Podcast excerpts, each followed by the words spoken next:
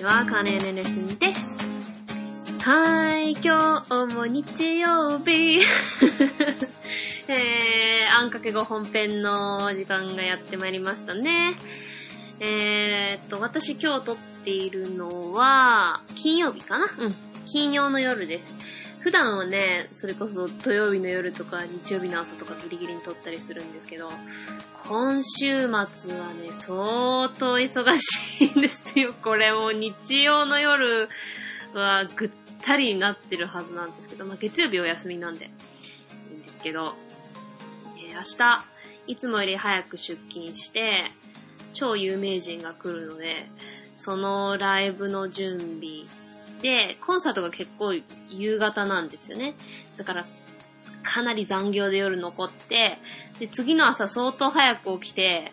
あの別のイベントにちょっと遠出しなきゃいけなくて、その仕事上の関係で。で、そこで丸一日、ちょっと、手伝いというか、まあ、助手というか、上司の、まあ、手伝いみたいなことを、多分、ほぼ一日やって、多分夜遅く帰ってくるんじゃないかなと思うので、ちょっとね、覚悟して、えーできればね、今夜、えー収録して全部編集とかも済ませて、明日、明後日、何もしなくていいようにしたいんですけど、もしかしたら録音だけになるかもしれないですね。えー、今日はですね、えーとても嬉しいメールをもらって、それ、まあ、3月にいただいたものなんですけど、えー、それが、まあ、コメントプラス質問もあったので、これについて answer and understand していきたいと思います。まあ、特に、こう、アメリカと日本と違いとかいうよりも、ちょっとこう個人的な質問、まあおすすめがあったらみたいな感じなので、ちょっと長くなるかなとか思いつつ、えー、どの程度喋るかはちょっと時間によって決めましょうかね。では早速いただいたメールを読んでいきたいと思います。えー、タイトルが Hiya, nice to meet you ということで、カンナさん、はじめまして、テスコです。いつも楽しく聞かせていただいてます。実は、ダゲな時間にも同ネームで何度か送らせていただいてました。改めて、テスコとはイギリスのスーパーマーケットのチェーン店から来ています。アメリカでいうところの Walmart 的なイギリスでマスターを取っていた際に、日本語で気軽に弾けるポッドキャストを、と思ってダゲな時間を聞き始めて、気がついたら大ファンに笑い。その際に、カンナさんもたびたび登場してくださっていたのを強く覚えています。ダゲな時間終了とともに点々、もう聞きたいポッドキャストがないなぁと思っていたら、カンナさんのを見つけて点々、共演されていただけあって雰囲気というか波長が似ていて、優しい空気感、聞いているだけで知らずに元気になっている感じ、くだらないことから自分の思考を新しい角度から切り込んでもらえるようなトピックの広さ、人間臭いカンナさんの性格、会ったこともないけれど、親しい友人と話したようなこの感じ、まさに聞きたかったポッドキャスト。今はもう帰国して仕事をしているので、英語やその興味を忘れないようにするためにも一役買っていて、タイミングもバッチリ。これからも楽しく拝聴させていただきます。前置きが長くなってしまいましたが、質問です。おすすめの映画があったら教えてください。日本で有名な映画がアメリカで同じように有名とは限らないのかなって興味があります。だけな時間でもベイマックスの CM が点々とか話出てましたし、僕はベタですが、Back to the Future シリーズ。これを子供の時に親と見てた自分が今大人になって、また自分の子供が生まれてもきっと同じように見せるんだろうなぁとずっと大切にしていきたい映画の一つ。親から子へ、またその先へ。こういう風に命は繋がっていくんだなぁなんて、この映画を最近また見て感慨深くなる年になりました。笑い笑い。See you soon! ということです。Wow! I don't know where to start. Well, first of all, thank you. えー、どこからコメントしたらよいやらって感じなんですけど、まあ、まずはメールありがとうございます。えー、じゃあちょっと最初から見直していきましょうかね。うん。まず、いつも楽しく聞いていただいているということでありがとうございます。えー、テスコっていう名前の由来をちょっと語ってますね。私もテスコはね、聞いたことあります。なんか、カスコ、コストコとなんかが一緒になったみたいだなって思った記憶があるんで。うん、まあでも、スーパーマーケットのチェーンっていう話は聞いたことありますね。うん。確かに、ウォーマートの感じは する気がしますね。うん。私結構イギリスの YouTuber とか好きなんで、その人たちが、I went to Tesco today なんか言ってんの聞いたことあるしね。うん。で、Master's degree を取ってたってことですよね。イギリスで Master を取ってたってこと。すごいですね。どの大学、あ、あの 後でちょっと個人的なところを書いてた時に、この、ちょっとどこに行ったかのが出てて、なかなか優秀な 方で えー、そんな方が私のポッドキャストを聞いてくださってるなんて嬉しいですね。確かに、だけな時間でも、テスコさんって聞いたことある気がします。うん。で、たびたび登場してたのを強く覚えてる。そんな私登場したかな？あ、まあでもそっか。てってれっての歌を送った時から、ゲストになるまでは何もなかったよね。で、ゲストに出た後、ちょこちょこ名前が出たりしただけで、共演はね、あの一回だけなんですけどね。なんか、結構皆さん私のこと覚えてくださってる方多くて嬉しいですけどね。まずこれね、優しい空気感 聞いてるだけで知らずに元気になっていく感じ自分の思考を新しい角度から切り込んでもらえるトピックの広さ。人間臭い私の性格 いやー、どれも、こう、一番言われたいというか、一番目標にしていることなので、で、この、親しい友人と話をしたような感じっていうのが、いやー、なんとも言えず嬉しいですね。うんで、この気持ちすごくわかるんですよ。私もその、それこそダゲな時間にこういう気持ちを感じたので、その、他の私の好きなポッドキャストの方々もそうですけど、やっぱりよく聞くものっていうのは、こう、直接 その、まあ、だけな時間のね、お二人には直接会いましたけど、でも会う前からなんか、もうすでに友達であるかのようなこの不思議な感覚ね、こう聞いてて、もちろん会ったことないし友達じゃないってのは分かってるんだけど、なんとなく、もう気持ち的になんかずっと個人的にその人と友達だったかのようなこの不思議な感じね、ポッドキャストの。まあ YouTube もそういう魅力あると思うんですけど、こうポッドキャストは結構向こうの顔を知らないとかいう部分もね、あるのに、なぜかこう、やっぱりそれこそ友達的な気持ちになれるのが、やっぱり自分がよく聞くポッドキャストっていうのはそういうことなので、やっぱそれを私のポッドキャストに感じてくださってるっていうのはすごく嬉しいですね。うん。で、留学中にダゲな時間聞いてて私のも聞いたってことは割と最近留学してたんですよね。そして、もう帰ってきてるけど、興味を忘れないために聞いてくれてるっていうのもすごく嬉しいです。では、早速、えー、話が長くなりそうなので、えー、質問に答えていきたいと思います。おすすめの映画。そうですね。これ難しくて結構3月からいろいろ考えて悩んだんですけど、こう、パッて思いついたものが一番、まあ結局自分の印象に残って、好きな映画って何って聞かれた時にパッて答えられるって言ったらこれかなっていうのをちょっとまとめて、まあ、すごくすごく好きなこれから語りたいっていうもうカテゴリーにあるもの、例えばディズニー映画とかハリーポッターとか、そういうのはもちろん大好きなんですけど、今日語ったらあまりにも長すぎるので、まあ、一つか二つちょっと選んで語ろうかなと思って、で、おすすめの映画ってことは、もう、テスコさんが見ていないかもなっていうような映画を選んだ方が、ね、それこそ誰でも見たことあるような映画だったら、ちょっとね、いくら良くても、おすすめっていう風にはならないかなと思って。で、まずちょっと、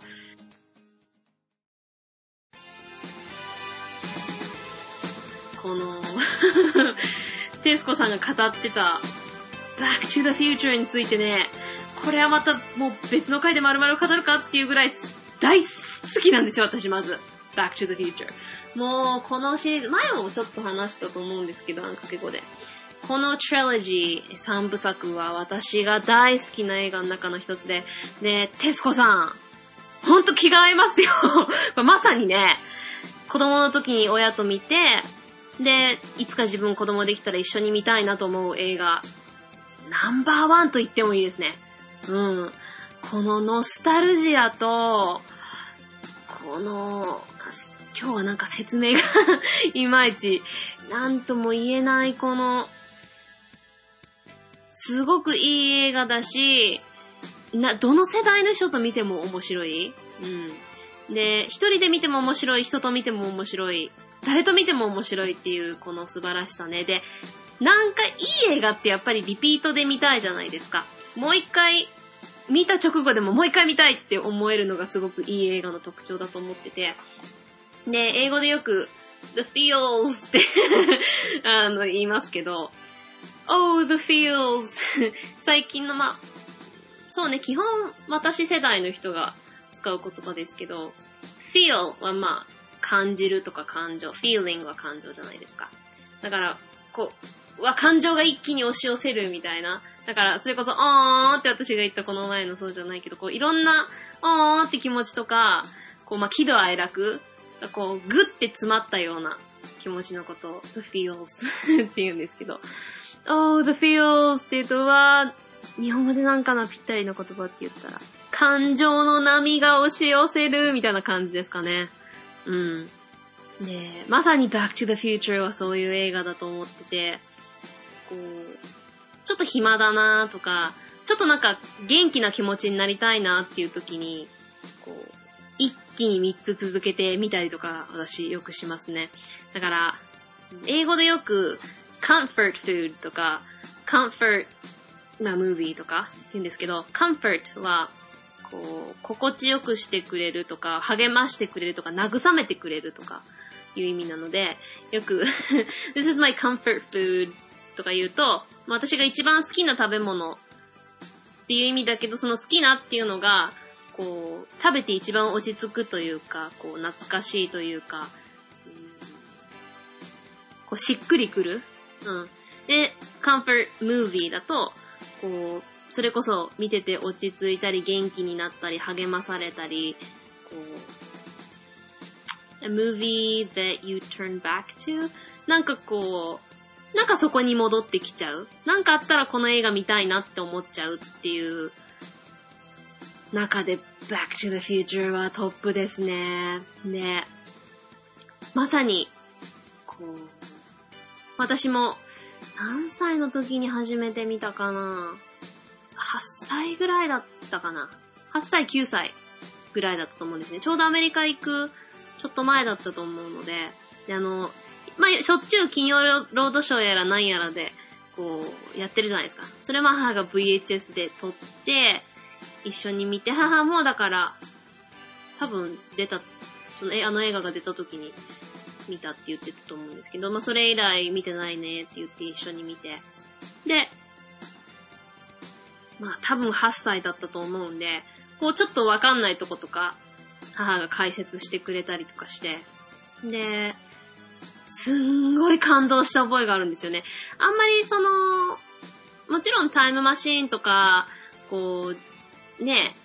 時空を超えてみたいな話は見たことないわけじゃなかったけど、本当の意味ではその、タイムトラベルの映画とかって見たことなかったから、その、新鮮さね。もうこう、こんな、何やってんの？タイムトラベルして、自分自身を影から見て、会ってしまったらとんでもないことになるみたいな、その発想が、当時、まだまだやっぱね、7、8歳ってそんな考えないじゃないですか、深く。だから、おー、なるほどーっていうことばっかりで、もうとにかくとにかく感動で。うーん、で、マーティー、私、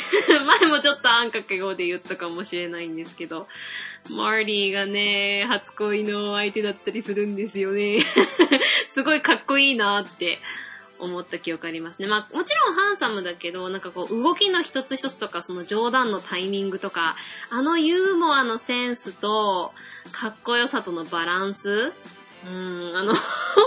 最初の、まあ、英語でよく言うフレーズで日本でぴったりなのがないなって、まあ、最近日本語でカタカナでも言うようになってきてますけど、あの、ギーク、ギークとかドーク。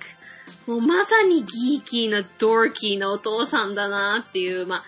ダサいっていう言葉と、まあ、nerd, geek, dork。それぞれちょっとニュアンス違うんですけど、まあ、ダサくてイケてなくて、こう、loser、こう、ま、負け組というか、こう、ねえ、まあ、いじめられキャラというか、空気読めてないというか、うーん、ダサかっこ悪い、周りが見えてない、うん。で、まさに、あの、マーティのお父さんのことを、geek, dork, nerd っていうこの三つの組み合わせだなっていつも思うんですけど、まあ、あのお父さんのね、あの、あ、あ、あ、あ、あ、あ、あっていうの笑い方。う、んいろんなまあ好きなシーンあるんですけど、あの、Maureen, what?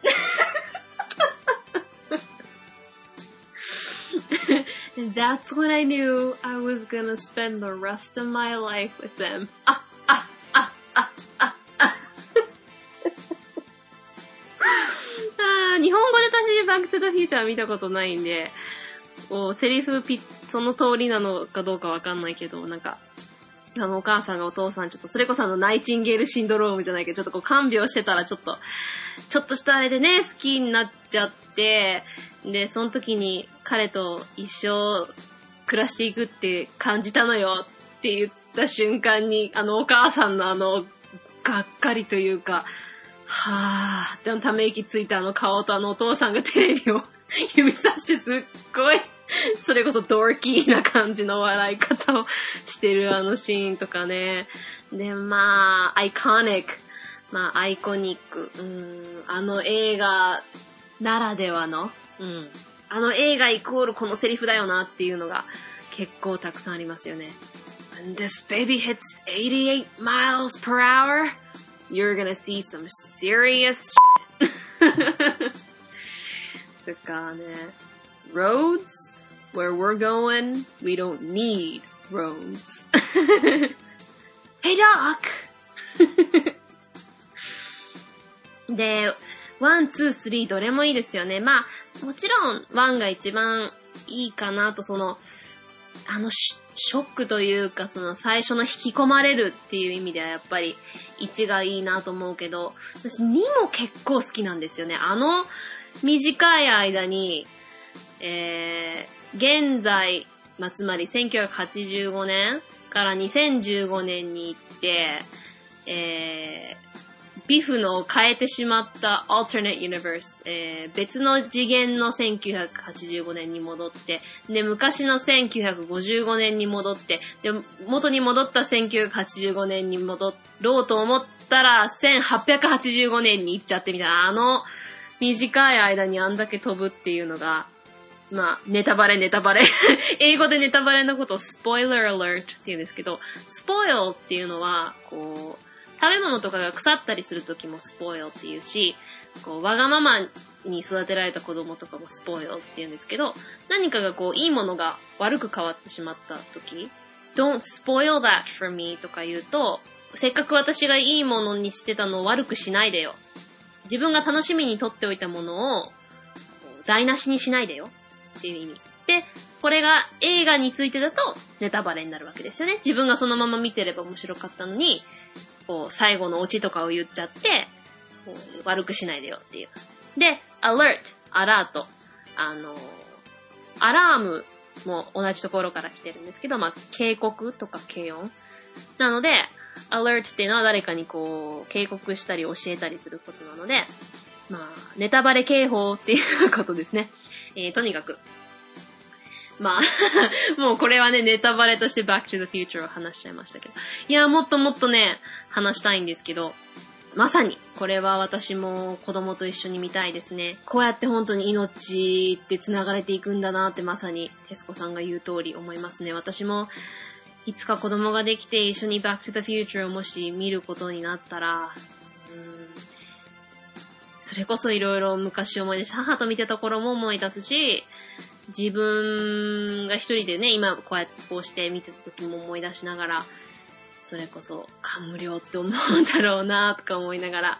で、それこそ時についての映画なので、私、えっ、と、October 21st, 2015? かな？なんか10月21日ですよね。2015年の。に、マーティが30年後の未来に訪れたっていう設定になってて、それがもう過去ですよ、皆さん。すごくないですか？なんか、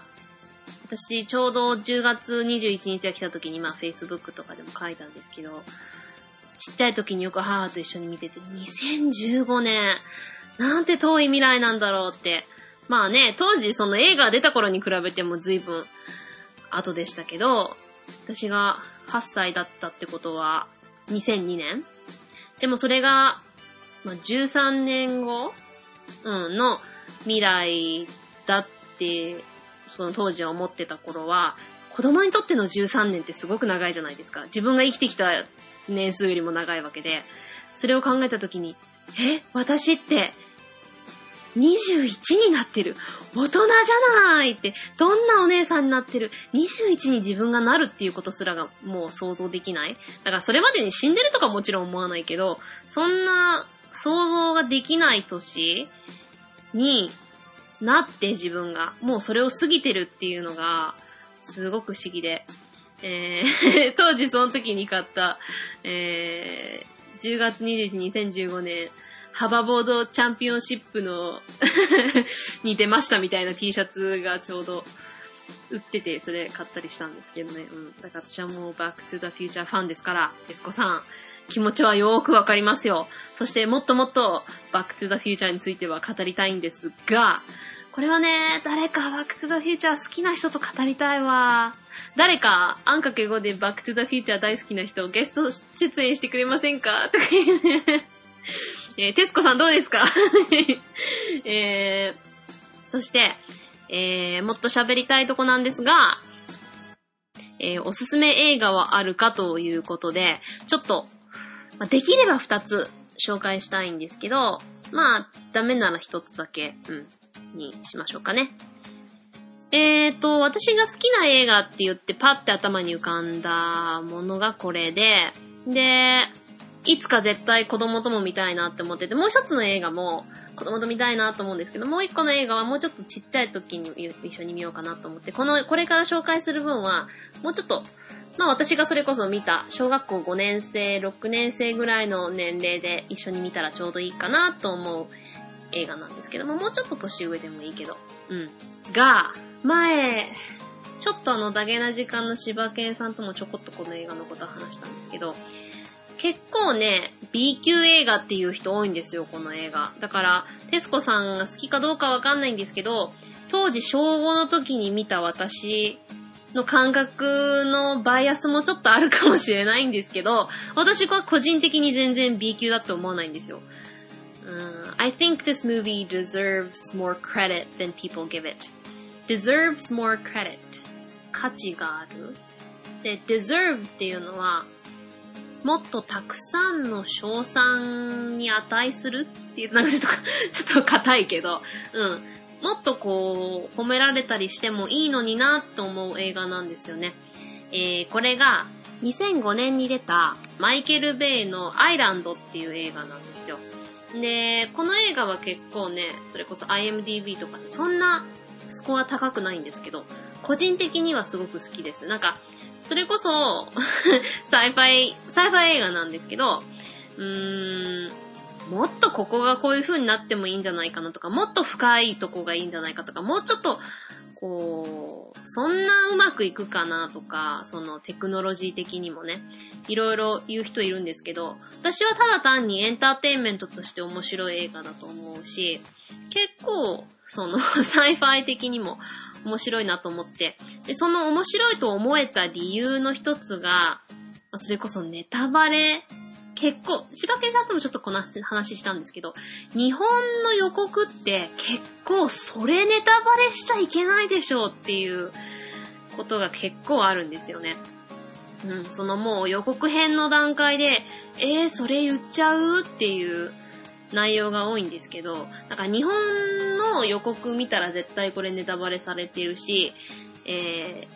英語のもね、まあその IMDB とか読んだら、もうそのネタバレの部分が書いてあるんですよ。で、今回このネタバレあえてしようかしないか迷ったんですけど、もしアイランドのこと聞いたことない人だったら、ぜひ、ぜひ何にも読まないで、まあ、それこそ DVD とか借りに行ったりしたら、その書いてある部分読まないっていうのはすごく難しいと思うんですけど、ぜひね、ネタバレせずに見ていただきたいんですよね。私、まあ、小学校5、6年生だったから、その気づかなかっただけで、大人が最初から見ていったら、ネタバレのことも途中で気づくかもしれないんですけど、で、まあ私がただ単に、よく、um, think outside the box ってよく英語で言い回しがあるんですけど、箱の外で考えよう。つまり、固定概念なしで考えよう。よく言うんですけど、私は、その、だから箱の外を考えようじゃなくて、箱の中の箱の中に住んでるような人間なところがあるので、結構ね、一旦思い込んじゃったら、こう発想の転換ができなかったりするので、その映画見てるときはもうまるっきりそのネタバレの内容のことは頭になく見たので、それをこう発見したときに、その主人公と一緒に発見したような気持ちになれて、それですごく好きだったっていうのもあるんですよね。だからその内容としては、ないような話じゃないんですけど、だから他にもそういう映画なくはないと思うんですけど、これは特にその、ネタバレせずに見れば、最初は全然わかんないようにできてて、その、分かった時のショックが、その冒険感というかワクワク感というか、その主人公と一緒にこう発見できたというか、一緒に旅できてる気持ちになれて、で、この映画を見終わってもう一回見直した時に、あ、そのネタバレがもう分かって見直した最初の部分が、あ、ここはこういう意味だったのねっていうのがまた、二度楽しいというか、うん。やっぱり好きな映画見直した時に新たな発見があるっていうのがいいとこじゃないですか。あの、バックトゥザフューチャーもそうですけど、こう見直すたんびに、あ、ここがこうだったのねっていうつながりが、私は見つけるのが好きなので、それもこの映画が好きな理由の一つなんですけど、すごく、個人的には好きな映画ですね。私本当にね、特に今日は まあちょっと疲れてるのもあって、こう、説明がすごく下手くそなんですけど、特に準備とかもせずに、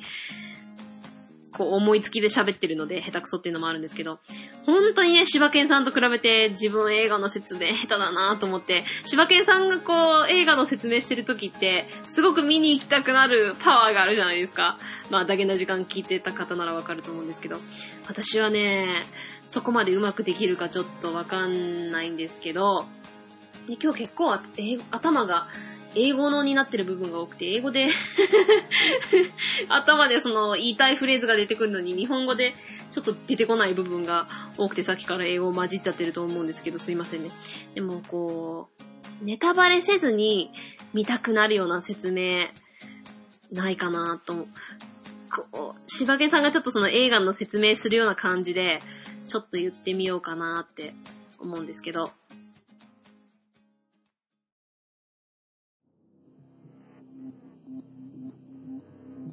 えー、確かね、2019年の設定なんですよ。その、2019年って2005年に出た当時はあり得るかなっていうような、ちょっとこう、シチュエーションなんですけど、まあ今から考えて2年後にこのテクノロジーはないよねっていうところからちょっとスタートするんですけど、えー、まずは、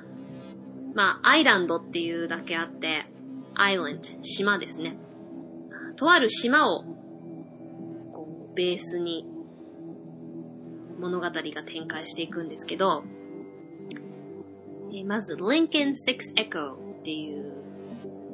まあ、ユーアン・マグレガーが、え主演で、その、まあ、主人公の役の、まあ、男の人がいて、彼がその、綺麗な海の中にこう、美しいトロピカルな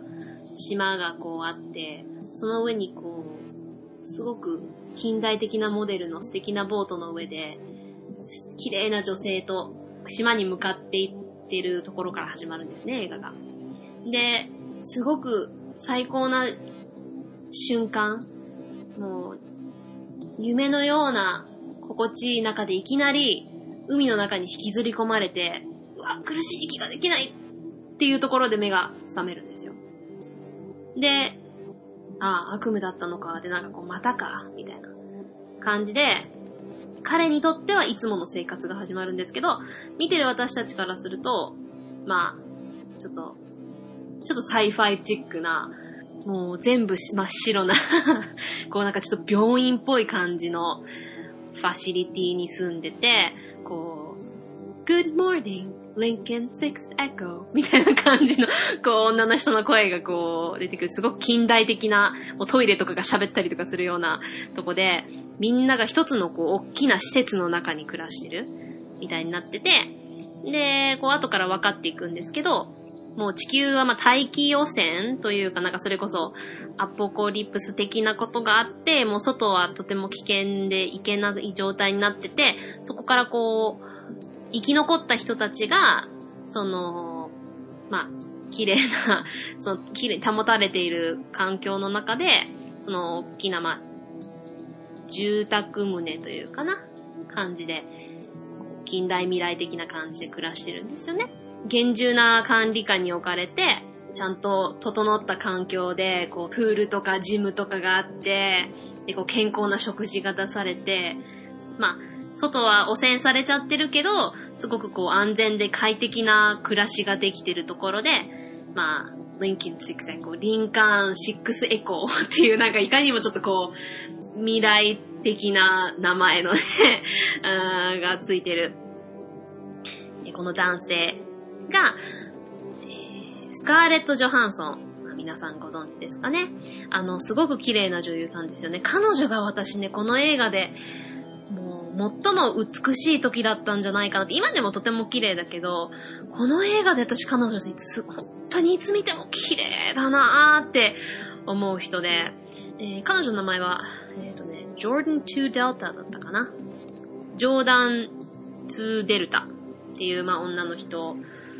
と、こう、ちょっといろんな決まりがあるんですよ。その施設の中では。で、その決まりの一つに、こう、男女はあんまりこう、深く関わっちゃいけないっていう決まりがあるんだけど、二人ともちょっとお互いを意識してるかなみたいなところから始まって、で、まあすごく汚染された世界なんだけども、唯一こう、ルーレットでたまにね、その、島、アイランドっていうもうみんながこう憧れてる、そのさっき、えー、リンカンの夢の中に出てきたこう、美しい島が、こう、唯一のパラダイスこの汚染された中で唯一行けるところにたまにルーレットで行ける当たる人がいるんですよ。で、みんなそれを当たることを心待ちにしながら、まあ、快適な生活だけどやっぱり外の空気を吸ったり、緑の中にみんな行ってみたいなって思う夢を持ちながら暮らしてるんですよね。で、みんな、まあ自分の生活、そのアイランドに行きたいなって思いながらも、まあ割と満足してるんですよね。だけど、リンカーンはなんか満足はしてるけど、なんかもうちょっとないもんかなとちょっとこう、ふつふつとしてるわけですよ。で、えー、その人たちはこう、なんか 後でいろんな謎が解けていくんですけど、こう、謎のどっかに繋がるチューブにみんなでこうなんか、何かこう注入するみたいな仕事こう単純作業がその自分たちがする仕事で、で、その仕事をしながら、このチューブって一体どこに行くのかなってすごい疑問に思ってて、でこう周りにいる人たちは、はぁ別にどこに行くとかどっか行くんじゃないの？ってその自分たちのこの、まあ安全な、え、環境を保つために、なんかそれこそそういうサイクルがそれこそあって、まあそれの手助けの一部なんじゃないの？みたいな感じで思ってるんだけど、すごくこう、リンカーンだけは、こう、いつも好奇心旺盛というか、何かもっとないもんだろうかと思って、ちょっとこう、隙を見ちゃ、こうその自分たちの施設のちょっと外の、まあ、機械的な部分、メカニックス的なちょっとこう修理しているところにちょっとこう顔出しに行ったりとかして、そこでちょっと友達を作るんですよね。で、そのいる友達に、外って汚染されてるって言うけど、どんな風になってんのかなってこういろいろ聞くんだけど、いや別にそんな、大したあれじゃないんじゃないのみたいなこう、流されるわけですよね。で、ある日、その 排気口とかにそういう近いじゃないですか、そういうメンテナンスとかしてるところの。そこをこうちょっとこう隙がある時にちょっとこう見に行ったりしてたら、その排気口から入ってきた一匹の蛾を発見するんですよ。あれ？って、外の空気汚染されてて、どんな生き物も住めないって聞いてたのに、蛾が外から入ってきたっていうところから余計に、なんだろうなんだろうなんだろうってすごく疑問を抱くんですよ。で、えー同じ時期に、み,、まあ、みんなその外の世界からこうレスキューされてくるんですけど、こう、同じ頃にレスキューされた友達が、ルーレットのシステムについてこう、すごく計算とかが得意な友達で、この計算してたらね、こういう、こう、こういう、こう、こう、こう、こうこういう、これとこれと足してかけて割って、その、あ 私の足してかけて割ってだって、そういうすごい計算をやったら、次は自分が当たるような気がすんだよね、みたいな。この計算式で言うと、みたいな。自分の名前の、こう、綴りになってるんだよ、みたいな。こう、一人で興奮して、すごい言ってる人がいて。はぁって、そんなありえないよね、と思いながら外のガンもあるし、ん？なんか、なんかおかしいぞって思い始めてて、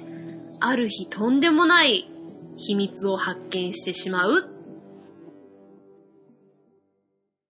ていうところが、そのとんでもない秘密っていうのはぜひね、まあネタバレしててもとても面白い映画なんですけど、うん。ネタバレしてなかったらこのね、まあ私は 子供だったっていうのもあるかもしれないけど、とても新鮮で、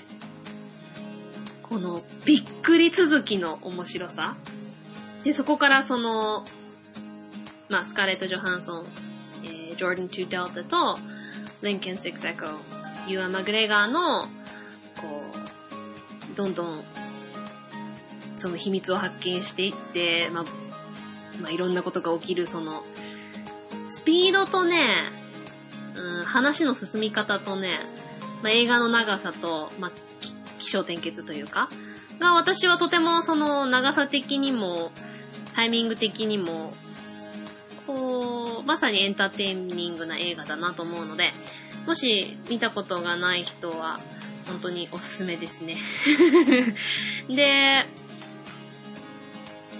もう一つおすすめの映画ちょっと言うとか、これはまあ私、私結構 sci-fi 好きなんですけど、まあマイケル・ベイの映画は特にこれ以外、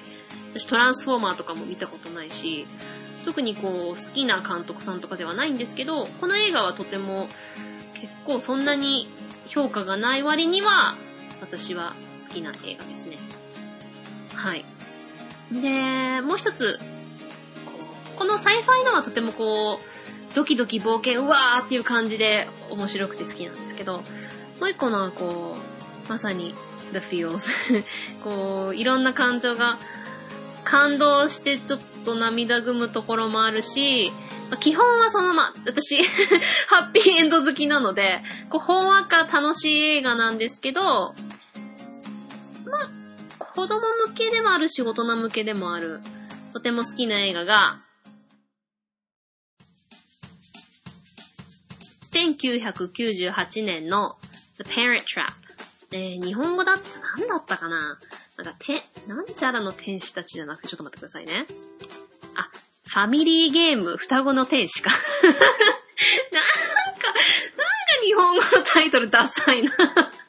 えっと、これはですね、えー1949年の二人のロッテ。これは元はドイツ語だから、ダストブレッタロッチェンかな。うん。えー、まあ、ルブレッターがダブル。だから、二つのっていうことなので、まあ、二人のロッテですね。これも私、あの、小学生の時に本で読んで、二人のロッテ、すごく好きで、その後に、えっ、と、ドイツバージョンの映画を見て、それがね、未だにすっごい懐かしくて、チャーリー・ウンロッティだったかなんかそんな、すごい、まあその二人のロッテ元のベースにしたドイツの映画があって、それがすごい、4歳ぐらいで多分見てすっごい好きだった記憶があるんですけど、なんかビデオ屋さんかなんかで一回レンタルしただけですっごい好きだって鮮明に覚えてるシーンとかあるんですけど、それをベースに作られた、まあ、ディズニー映画があって、まあ、双子の女の子がいて、まあ、両親同士がちっちゃい時に離婚して、お互い一人ずつをまあ取っていい。まあ、今の時代じゃ絶対ありえないですけど、まあ、一人ずつを引き取って、お互い会いたくないからって言って、こう、お互いがこう、双子だと知らずに育つんですけど、まあ、とある、まあ、キャンプで、お互い、うわ、そっくりだってあって、こう、片方は、お母さんに一度も会ったことない。片方はお父さんに一度も会ったことない。で、すごくそれに憧れがあって、じゃあそっくりなんだから、入れ替わって、どっちかと一緒にね、過ごせるし、バレた時に必ず、お互い、こう、会わなきゃいけないじゃないですか、両親が。だから、こう、両親をまあ罠にかけようみたいな 感じで、parent、えー親の trap は罠なので、まあ、親を罠にかける？だからまあ、両親罠みたいな。これ実はね、大昔に、あの、美空ひばりがちっちゃい時に美空ひばりバージョンの このストーリーがあるって皆さん知ってましたこれ YouTube とかで見たら出てきますよ。もう、めっちゃ笑えるんで、ぜひ機会があったら見てみてほしいんですけど、とにかく、1961年にディズニーがそれを罠にかかったパパとママ、日本語では。まあその方がまあ原作のタイトルに近いけど。っていうののリメイクを同じディズニーが1998年にやったんですよ。で、この1961年バージョンは、うーん、まあ、61年でだけあってちょっとダサいんですけど、この98年バージョンはとても可愛らしくてうまくできて好きなんですよ。で、これはとてもあのね、有名なレンズィー・ローハン、えーリンジー・ローハンかな。が、えー彼女は双子じゃないんですけど、二役を演じてて、だから、こう、グリーンスクリーンでやったりしたのかな。でまあ、スプリットスクリーンかな。でやって、その、もう片方のこの双子の、例えば、後ろ姿とか映ってる時は、その後ろ姿が似てる子をや、こう雇ってというか、その、代わりに相手役とやって、こう、二役演じたのがすごくね、自然にできてて、子役、天才子役だなと思って、今すっかり、リンジ・ローハンどうしちゃったのって、ねえ、まあ、子役で結構ひどい道をたどる子はね、多いですけど、まあ、ね、いろいろ役だなんだって問題がありますけど、まあとにかく、この1998年の Parent Trap 私すごく好きなんですよ。曲のチョイスもいいし、結構ビートルズとかね、あとあの、This be an everlasting love. 結構クラシックな曲とか出てきてね、なかなかいいですよ。両親もね、キャスティングいいし、このね、私お母さんのね、いつもね、エマ・トンプソンと似てるからごっちゃになりそうになるんだけど、えー、ナターシャ・リチャードソン、ナターシャ・リチャードソン、まあ、イギリス人の人なんですけど、すごくね、綺麗で、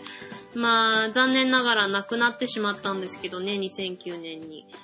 あの、すごく綺麗なお母さんがね、本当に、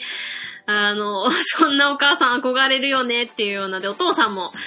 まあ、すごく、まあ、ハンサムなね、いい感じの。で、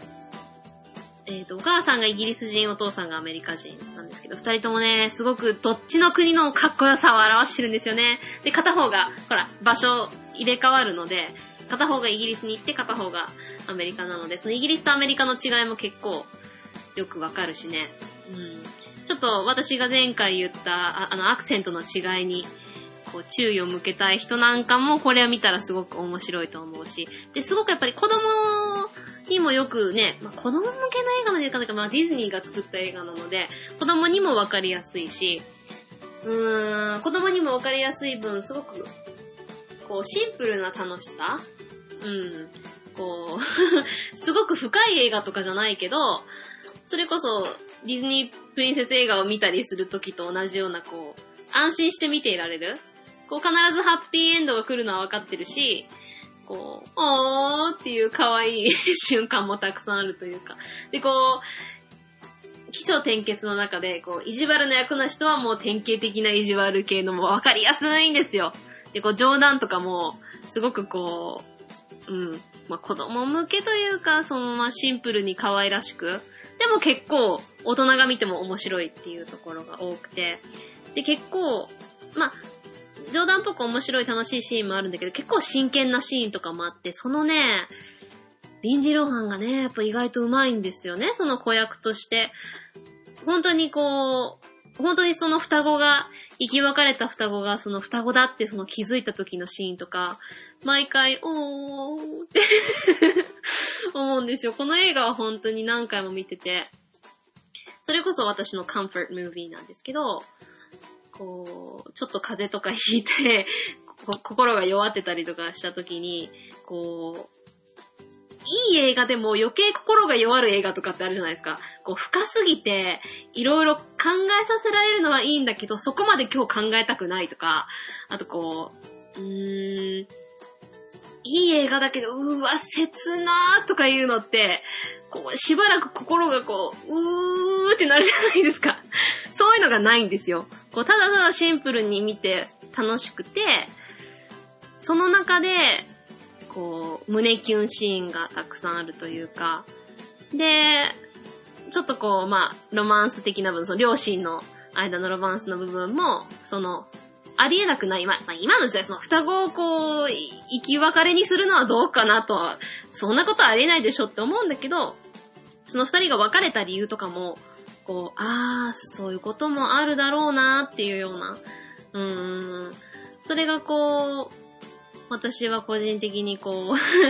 安心して見られる楽しい映画っていう意味ですごく好きですね。全員キャスティングもいいし、うーん、とても長さ的にも、えー、感情的にも、うん、いい映画だと思います。なので、この The Island、2005年の The Island、えー、ユーアン・マグレガと、えー、スカーレット・ジョハンソンが出てる映画と、えー、だから日本語でもアイランドだったと思うんですよね。で、この1998年の The Parent Trap。日本語ではファミリーゲーム、双子の天使。微妙にダサいタイトルファミリーゲーム、別にファミリーのゲームじゃ、なんかそれこそ、あの、ボードゲームじゃないんだからと思うけど、まあ、せめてなんか、双子ゲームぐらいにしてほしいかな。どっちにしてもダサいか。まあいいけど、えっ、ー、と、リンジー・ローハン主演の、えー、ファミリーゲーム、The Parent Trap がおすすめです。ということで、長々下手くそな、えー、説明になってしまいましたが、どうですかね？見たいっていう気になりましたでしょうか？まあどちらも見たことがあるかもしれないし、見たことないかもしれないし、他にもたくさんおすすめの映画はあるんですけど、なんせね、私の説明が、こう、じっくりこう、準備とかせずに思いついたことをただベラベラ喋っただけなので、うーん、ね、柴犬さんや岡代さんみたいに説明うまくないですけど、まあ、こんな感じですわ。えー、もしアイランドを見てない、ネタバレをしてない方は、もう一切そういうのを調べずに、ただ、アイランドの映画を見ていただいて、で、まあ、双子、双子のて、ファミリーゲーム双子の天使、The Parent Trap の方は特に、こうネタバレとかはないけど、まあ、見てて楽しい映画なので、ぜひ見てください。Thank you, Mr. Tesco, so much. Um, I really enjoyed reading your email and the other two emails that you sent me too. That's, you know, kind of private as well, your private opinion about how you felt about certain episodes and stuff. That was really, really nice of you. And, um, it's so great that it's my dream to go to England. I'm so jealous. um, one of these days. Uh, there's so many things. I- I'm sure, you know, you know a lot more about England than I do, and there's some certain things that's probably different from what I imagine England to be, but just the fact that, you know, I want to go to a country where it all started, like where the English culture and the English language and all of that, and well, being a huge Harry Potter fan. Um, I'll talk about the Harry Potter movies one of these days too. I'm not a huge fan of the movie. I'm just a huge fan of the books. So the movies are okay, but there's I'd love to talk about some of the parts I liked about the movie versus what I didn't like about the movie, all of that. Um, but anyway, I'm digressing. Um, thank you so much for all your comments. Um, like I said in my previous comment in Japanese, it's kind of nice knowing that you're gonna understand what I'm saying in English. Um, I'm pretty much repeating what I said in Japanese, but everything you talked about my podcast, I feel about other podcasts that I listen to that I really enjoy, right? Like the fact that I feel like they're friends of mine even though I haven't met them and they've got this like energy around them that has a similar kind of feeling that I have with them. So like I know what they're talking about and I have that like like you said, the, the atmosphere of something that I really enjoy, you know? And the fact that you feel that way about my podcast, just like how you said about the Back to the Future movies, how it's like a circle of life, you know? circle of life. um, how what I've done with my parents, I get to do with my children, that kind of thing. Like, I, I was always a list on the listener side of podcasts, and now that I'm the producer side of podcasts, and there's people who feel similarly similarly about my podcast the way I felt about others, and those podcasts who inspired me is now inspiring others, and just this really positive circle just makes me so, so happy and appreciative. I use happy and appreciate a lot in this podcast, but I really do, you know, and I don't know how else to describe it. So thank you so much for listening to my podcast every week, and I hope you keep on listening.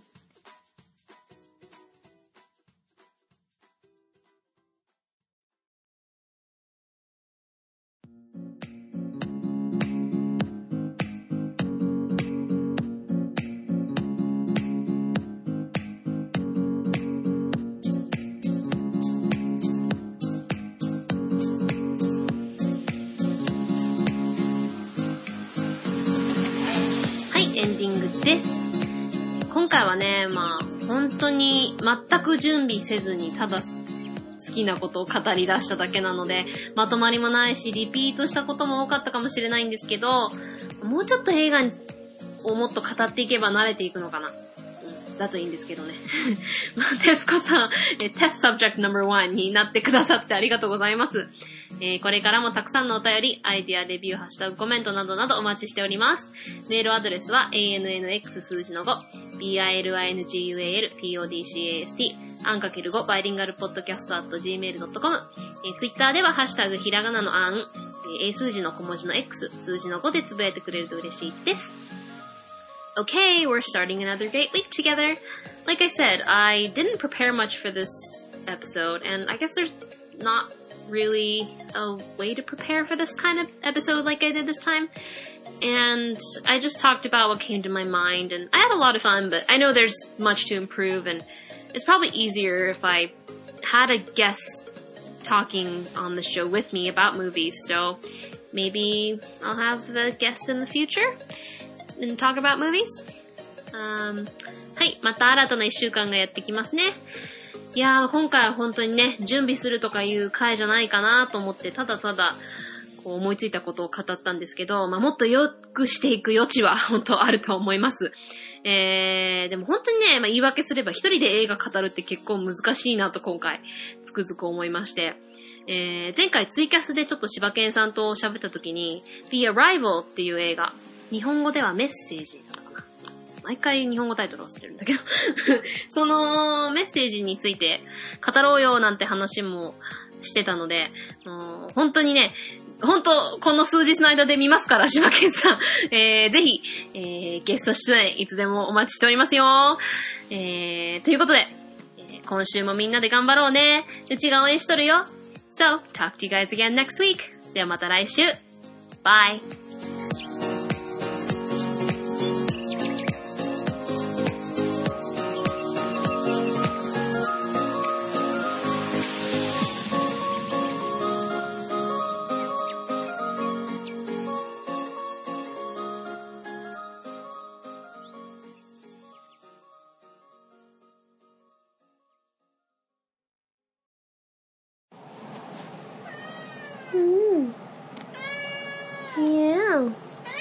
どうしたの何が欲しいの？ご飯はたくさんあるでしょ？あ、もうちょ。おーすごい可愛い顔で口見。どうしたうん。うん ?You just missed me? うん？餌はたっぷりあるし？うん？遊んでほしいか甘えたいかだね。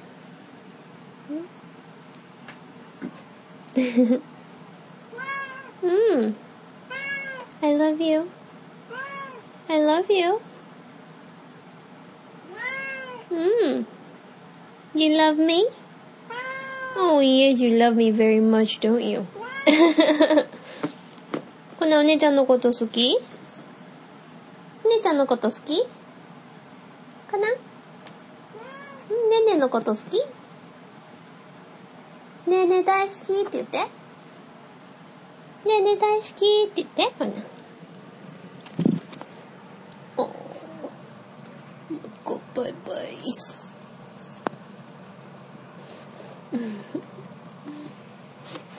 You are such a good boy.